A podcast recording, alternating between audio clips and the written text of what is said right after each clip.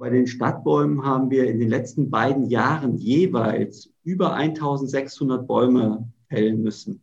Und das ähm, ist dreimal so viel wie in den Vorjahren. Und das ist wirklich schon bedenklich. So lautet das ernüchternde Fazit von Rüdiger Dittmar vom Amt für Stadtgrün und Gewässer hier in Leipzig. Der sorgt sich um das Austrocknen der Bäume an Leipzigs Straßen.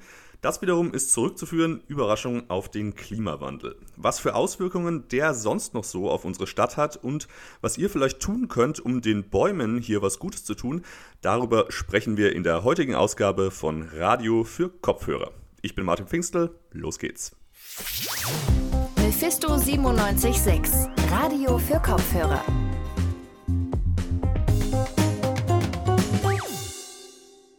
Es ist Mai und zumindest alle, die schon geimpft wurden, die schauen schon ungeduldig aus dem Fenster und fragen sich, wann endlich der Sommer losgeht. Mit Sonne und Rekordtemperaturen wurden wir dieses Jahr bisher zumindest noch nicht verwöhnt. Was für uns einen schönen Urlaub auf Balkonien ausmacht, das wird für Leipzigs Bäume aber jedes Jahr mehr zum Problem. Die leiden jetzt schon unter Wassermangel und trocknen aus. Jetzt war am 25.04. Tag des Baumes und einige Leipzigerinnen und Leipziger, die haben sich da was überlegt, um den Bäumen zu helfen. Das Projekt Leipzig gießt hat jetzt eine gleichnamige App veröffentlicht. Mit der wiederum hat sich meine Kollegin Merle Bach beschäftigt und die ist mir jetzt zugeschaltet. Hi Merle. Hallo Martin. Merle, erzähl mal, was genau macht denn jetzt diese App Leipzig gießt? Genau, also die App ist dafür da, dass Bürger und Bürgerinnen selbst aktiv werden und den bedürftigen Bäumen helfen können, dadurch, dass sie gießen. Auf der Karte in der App gibt es dann 60.000 Straßenbäume und deren jeweiligen Wasserbedarf. Das Gießen kann man dokumentieren und es wird dann mit dem Regen verrechnet. Und außerdem gibt es noch Wasserquellen, die in der Nähe sind, beispielsweise sind der Kirchen eingetragen oder auch Privatpersonen mit jeweiligen Hinweisen zur Nutzung. Quentin Kügler, der Projektleiter von Leipzig Gießt, sieht in der App eine Chance für die Leipziger Straßenbäume und erhofft sich, dass durch, das, durch die App das Problem deutlich gemacht wird und die Situation verbessert. Ziel der App ist es, die Gießmotivation insgesamt zu steigern. Natürlich im ersten Schritt erstmal auf das Problem aufmerksam zu machen. Im zweiten Schritt dort auch Leute zu vernetzen und zugleich eben eine digitale Lösungsmöglichkeit zu bieten. Was sind denn vielleicht für Dinge, auf die man beim Gießen achten sollte? Also wann und wie oft sollte so ein Baum denn gegossen werden? Also der Zeitraum zum Gießen ist Ende April bis Ende Oktober, weil es da eben besonders heiß ist. Und bis jetzt geht es in der App nur um Straßenbäume. Gegossen werden kann dann flexibel oder man übernimmt eine Gießpatenschaft für einen einzelnen Baum. Und die Gießmenge beträgt dann einmal wöchentlich 80 bis 100 Liter. Das ist ziemlich viel, das kann man deswegen auch aufteilen oder man gießt einfach weniger. Ähm, jedes Gießen hilft auf jeden Fall. Gegossen wird am besten mit Regenwasser, da kann man Wasserquellen aus der App nutzen. Falls es möglich ist, auch gern die Regentonne aus dem eigenen Garten. Und ansonsten kann man auch genutztes Wasser nehmen, zum Beispiel vom Kochen. Und es geht aber auch zu nur Trinkwasser. Bei Fragen kann man sich aber auch immer an die Website wenden oder eben in der App gucken. Warum braucht es jetzt diese App eigentlich gerade jetzt? Geht es den Leipziger Stadtbäumen jetzt schon so schlecht?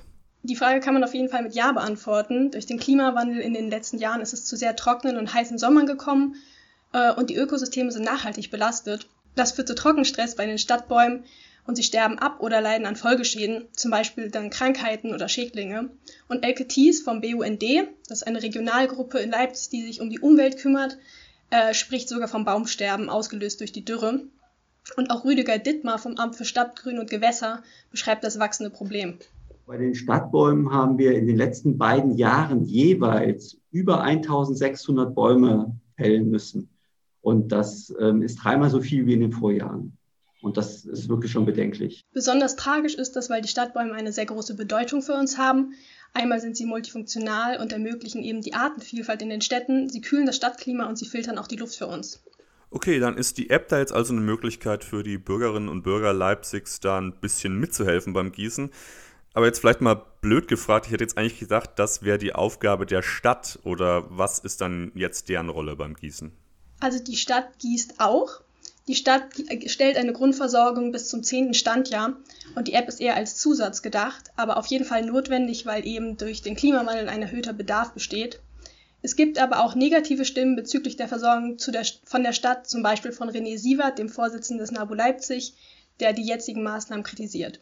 Es ist halt zu kurz gesprungen, wenn es darum geht, äh, die Leipziger Stadtbäume zu, äh, zu retten. Zum einen eben, weil sich Verwaltung und Politik eben weigern, den Wert der Stadtbäume derart anzuerkennen, dass man alles dafür tut, äh, sie in einem guten Zustand zu erhalten oder aber sogar eben den Zustand zu verbessern, was eben wichtig wäre. Dazu muss man allerdings sagen, dass die Stadtverwaltung gerade an einem neuen Bewässerungskonzept arbeitet. Ähm, und zwar sollen die Bäume in Zukunft statt fünfmal im Jahr mit 100 Litern achtmal im Jahr mit Wasser versorgt werden. Ob das allerdings ausreicht, gerade angesichts des Klimawandels, wird sich aber noch zeigen. Für die Straßenbäume ist also mehr Gießen wichtig, ob es jetzt äh, durch die Stadtverwaltung oder die Bürgerinnen und Bürger passiert. Aber abgesehen von selber gießen, wie kann ich mich denn vielleicht sonst noch so für Bäume engagieren? Man kann selbst als Wasserquelle sich in der App eintragen lassen. Das hatte ich ja gerade schon erwähnt. Das ist sehr wichtig und hilft, weil eben sehr große Wassermengen transportiert werden müssen. Wer will und kann, gerne eine Regentonne aufstellen oder die Wasseranschlüsse einfach zur Verfügung stellen. Ansonsten, wie immer, kann man Geld spenden an Projekte, man eine Baumpatenschaft übernehmen und die Baumpatenschaft kann man auch als Geschenk verschenken. Wer Lust und Zeit hat, kann sich natürlich auch immer bei Umweltverbänden engagieren. Da ist zum Beispiel in Leipzig der Ökolöwe oder der BUND. Ja, da sind noch bestimmt auf jeden Fall ein paar gute Vorschläge dabei. Ich danke dir schon mal für die Informationen, Merle. Ich werde mir die App auf jeden Fall mal angucken und schauen, wie ich den Bäumen bei mir in der Straße vielleicht was Gutes tun kann. Wer auch Interesse hat, die App gibt es ganz normal im Play Store und als Web-App. Für iPhone-Nutzerinnen und Nutzer arbeitet Leipzig Giest gerade noch an einer iOS-Version. So, wir bleiben beim Thema Klima und wie das das städtische Grün beeinflusst. Dass unsere Sommer heißer und trockener werden, das haben wir jetzt ja schon angesprochen, wussten bestimmt die meisten auch schon. Aber die Frage ist natürlich, wie heiß und trocken darf es denn eigentlich werden, damit sowohl wir als auch unser Ökosystem noch damit klarkommen? Um das genauer zu untersuchen, bringt die Stadt Leipzig eine jährliche Klimastadtanalyse raus. Durch die kann die Stadt dann genauere Aussagen zum Mikroklima und zum Strömungsfeld in Leipzig treffen. Das sind zwei Wörter, von denen ich ehrlich gesagt überhaupt gar keine Ahnung habe, was die eigentlich bedeuten. Aber glücklicherweise ist mir meine Kollegin Emma zugeschaltet. Die kann mich da vielleicht mal schlau machen. Hi Emma. Hi Martin. Also Emma, Mikroklima und Strömungsfeld habe ich gerade gesagt. Was ist das eigentlich? Es ist eigentlich ganz simpel. Mikroklima ist so ein ganz konkretes Ortsklima, das häufig was mit der Bodenbeschaffenheit des Ortes zu tun hat und das drückt dann die klimatischen Bedingungen eines kleinen Ortes aus. Das kannst du dir eigentlich so vorstellen, vom Hauptbahnhof herrscht halt ein ganz anderes Mikroklima, als wenn man jetzt im Auwald steht. Und im Gegensatz dazu steht das Makroklima, das erfasst dann das Klima eines ganzen Kontinents oder einer ganzen Region. Und an den Strömungsfeldern kann man genauer sehen, wo die Luft in der Stadt hinfließt was eben auch relevant für das Stadtklima ist. Das Prinzip kennen wir eigentlich alle, das ist wie im Sommer, wenn es richtig, richtig heiß ist und dann ein Windstoß kommt und einem direkt kühler wird. Das funktioniert aber natürlich auch in großem Maßstab. Es ist nämlich eben so, dass Leipzig halt dicht besiedelt ist und die Luft sich dann durch die Bebauung ihre Wege suchen muss. Okay, alles klar. Und die Daten dazu gibt es jetzt in der Stadtklimaanalyse zu lesen.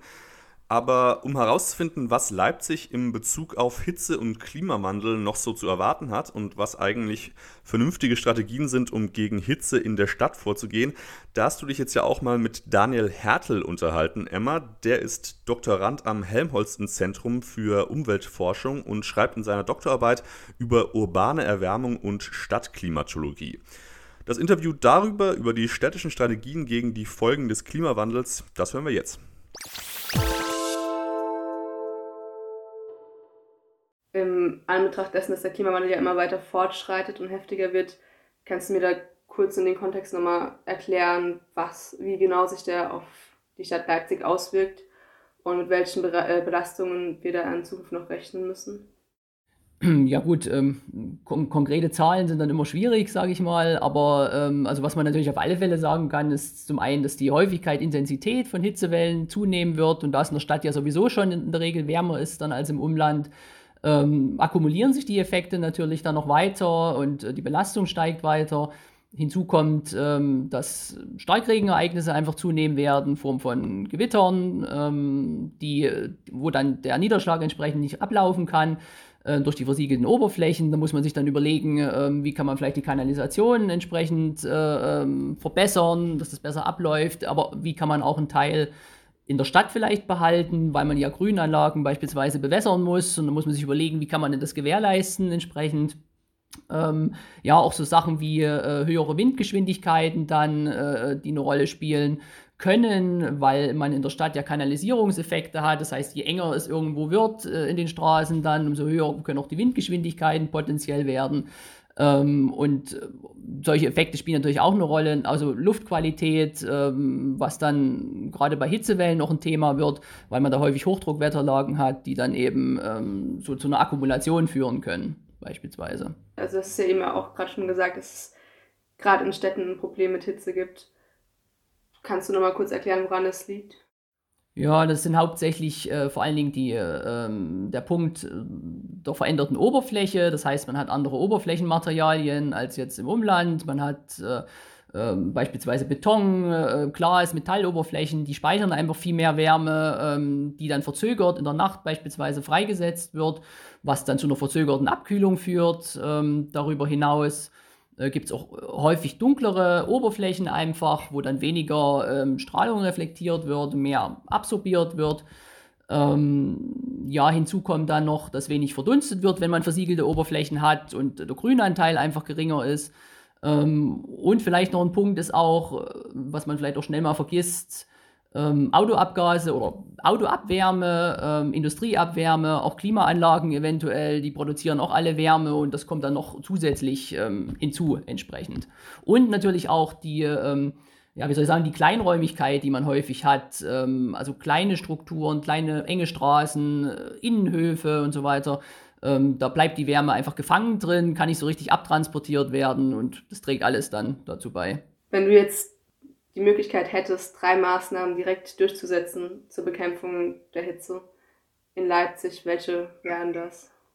Mm, naja, prinzipiell kann man sagen, es gibt eigentlich drei wesentliche Punkte. Das wäre eigentlich Entsiegelung normalerweise. Das wäre ähm, der Erhalt von schon bestehenden Grünflächen, Frischluftschneisen, aber auch dann eben zusätzliche grüne Infrastruktur ähm, im Sinne von Parks, Bäumen etc und ähm, ja, eine Verringerung der direkten Strahlungseinwirkung, einfach, dass man mehr Schatten ähm, entsprechend hat.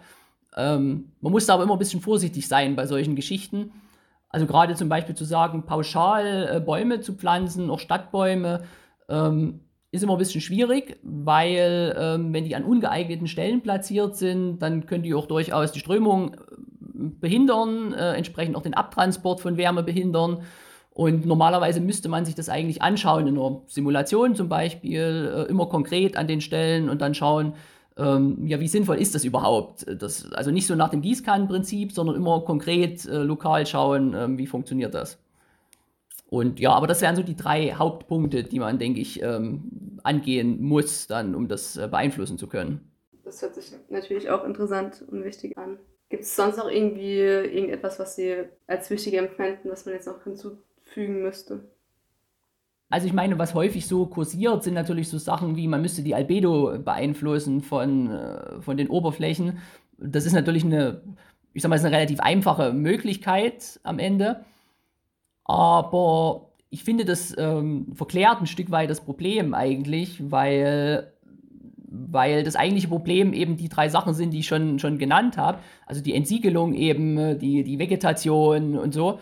Und, ähm, und das die Hauptursachen sind. Der Albedo verschiebt das eigentlich nur ein bisschen. Und das Problem, was, was man dann halt hat, ist häufig, wenn man jetzt, äh, wenn man jetzt äh, alles mit hellen Flächen beispielsweise bestreichen würde, dann erhöht sich die Reflexion ähm, der Strahlung und das kann durchaus in engen Straßencanyon dazu führen, dass sich dann die, die gefühlte Temperatur für die Leute, die da durchlaufen, ähm, durchaus noch höher anfühlt ähm, als vorher entsprechend. Also vielleicht ist dann die Lufttemperatur, die ist geringer über so eine Oberfläche, aber wenn die, sagen wir mal, sie haben dann 25 Grad anstatt 30 Grad, aber wenn die Strahlung entsprechend deutlich höher ist, die sie da auf die Oberfläche, auf die Körperoberfläche empfangen, ähm, dann kann sich das schlimmer anfühlen, vielleicht wie 30 Grad äh, an der Stelle beispielsweise. Und das ist halt, das sind halt so Sachen, ähm, weswegen ich jetzt nicht sagen würde, man müsste jetzt die ganze Stadt weiß streichen zum Beispiel. Das kann, punktuell ist das sicherlich nicht schlecht. Es gibt auch so Möglichkeiten, was ich gehört habe, adaptive Fassaden zu haben, die so sensorgesteuert entsprechend äh, die, die Albedo verändern können. Solche Geschichten, das ist sicherlich sinnvoll. Aber jetzt zu sagen, die ganze Stadt äh, muss man albedo-technisch so verändern, das finde ich schon schwierig. Ähm, auch vor dem Hintergrund, dass es ein paar Studien gibt, die darüber spekulieren, was denn da mit Wettermustern dann passiert ähm, über der Stadt entsprechend, wenn man da das Albedo so beeinflusst. Äh, zumal man ja auch sehen muss, dass diese Konzepte nicht nur in Leipzig laufen, sondern auch weltweit. und ähm, wie die Wechselwirkung dann von diesen Stadtflächen, die man ja weltweit hat, mit der Atmosphäre sind. Also da gibt es schon auch noch ein bisschen Forschungsbedarf und ich, meines Wissens ist das jetzt auch noch nicht adäquat in den Klimamodellen und so wirklich äh, berücksichtigt mit drin, weil die halt eine grobe Auflösung haben in der Regel und da haben sie das vielleicht in Blockform drin, so eine Stadt, aber nicht wirklich hoch aufgelöst, ähm, wie die Prozesse dort vonstatten gehen. Und das sind dann vielleicht so Punkte, die man noch, noch anmerken könnte. Ach so, und was mir noch einfällt, vielleicht ähm, ähm, im Sinne der, der, der Aufklärung der, der Stadtbevölkerung oder Bevölkerung allgemein, was so den Umgang mit Hitze im persönlichen Umfeld angeht, das ist vielleicht auch noch wichtig. Ähm, Gerade wenn ich mir überlege, ähm, es gibt ja so häufig die Meinung, wenn man, wenn es sehr heiß draußen ist, gerade auch bei älteren Leuten, und es scheint jetzt die Sonne, die Sonne von draußen auf das Gebäude massiv und es wird dann warm im Zimmer, man müsste doch das Fenster geschlossen halten entsprechend. Und ähm, das finde ich aber nicht so sinnvoll, insbesondere für ältere Leute, äh, weil nach einer Zeit, wenn sie jetzt nicht besonders gute, ganz besonders guten Sonnenschutz haben, erhitzt sich das trotzdem so stark wie die Umgebung entsprechend. Und dann haben sie vielleicht 30 Grad im Zimmer, schwitzen dort die ganze Zeit, produzieren auch durch die Atemluft entsprechend Luftschadstoffe in dem Zimmer und das fühlt sich für sie viel schlimmer an am Ende, als wenn man einfach die Fenster, Türen öffnen würde, leichten Luftzug hat und äh, dann Frischluft entsprechend bekommen würde. Und ähm, insbesondere vor dem Hintergrund, ähm, wenn man sich mal 2018 die Hitzewelle anschaut, der höchste Anteil bei den Todesopfern waren welche mit Lungenversagen gewesen. Also insofern sieht man schon, dass solche Aspekte, was so Schadstoffe und so angeht, dann in solchen Situationen schon wichtig ist. Das waren auf jeden Fall zwei sehr, sehr interessante Punkte. Gerade das mit dem Albedo-Effekt wäre mir jetzt nicht bewusst gewesen. Da hätte ich jetzt auch gedacht, ist doch eigentlich logisch, alles hell anzumalen. Wenn ich noch kurz was dazu anfügen kann, also ich, da wird ja häufig dann von der gefühlten Temperatur eben gesprochen, dass die eben sinnvoller ist zu betrachten, weil es ja natürlich darauf ankommt, wie hoch ist die Windgeschwindigkeit, wie, wie hoch ist die Luftfeuchtigkeit und, und auch die, die Strahlung entsprechend in der Umgebung. Und dann nimmt das jeder unterschiedlich wahr, ähm, die, diese Temperatur. Und dann sind 25 und 30 Grad zwei unterschiedliche Temperaturen in dem Fall, die sich unterschiedlich anfall, anfühlen können. Und, ähm, und das ist dann eigentlich der Hintergrund von der Geschichte. Ja, das macht eigentlich auf jeden Fall Sinn. Das kennt ja wahrscheinlich auch jeder aus seiner eigenen Erfahrung, dass nicht jeder jedes Wetter gleich empfindet. Ja, aber dann würde ich mich für, für deine Zeit bedanken und für die ganzen Informationen. Ich fand es auf jeden Fall mega interessant und hat mich sehr gefreut. Das war ein Interview von meiner Kollegin Emma Volp mit Daniel Hertel vom Helmholtz Zentrum für Umweltforschung. Der hat uns erzählt, wie es denn um das Klima in der Stadt Leipzig bestellt ist und wie wir mit der zunehmenden Hitze umgehen können. Damit ist, denke ich, auch ein ganz guter Schlusspunkt gesetzt für diese Ausgabe von Radio für Kopfhörer. Wir haben, glaube ich, viel gelernt heute darüber, was der Klimawandel auch bei uns in der Stadt so für Auswirkungen auf Mensch und Natur haben kann. Ich bedanke mich noch bei allen, die diesmal am Podcast mitgewirkt haben und natürlich bei unseren Zuhörerinnen und Zuhörern. Ich hoffe, ihr hört euch auch die nächste Ausgabe vom Podcast an, die kommt am Freitag. Bis dahin sage ich Tschüss, Denkt dran, eure Bäume und Großeltern zu gießen. Macht's gut und bis zum nächsten Mal. Mephisto 976, Radio für Kopfhörer.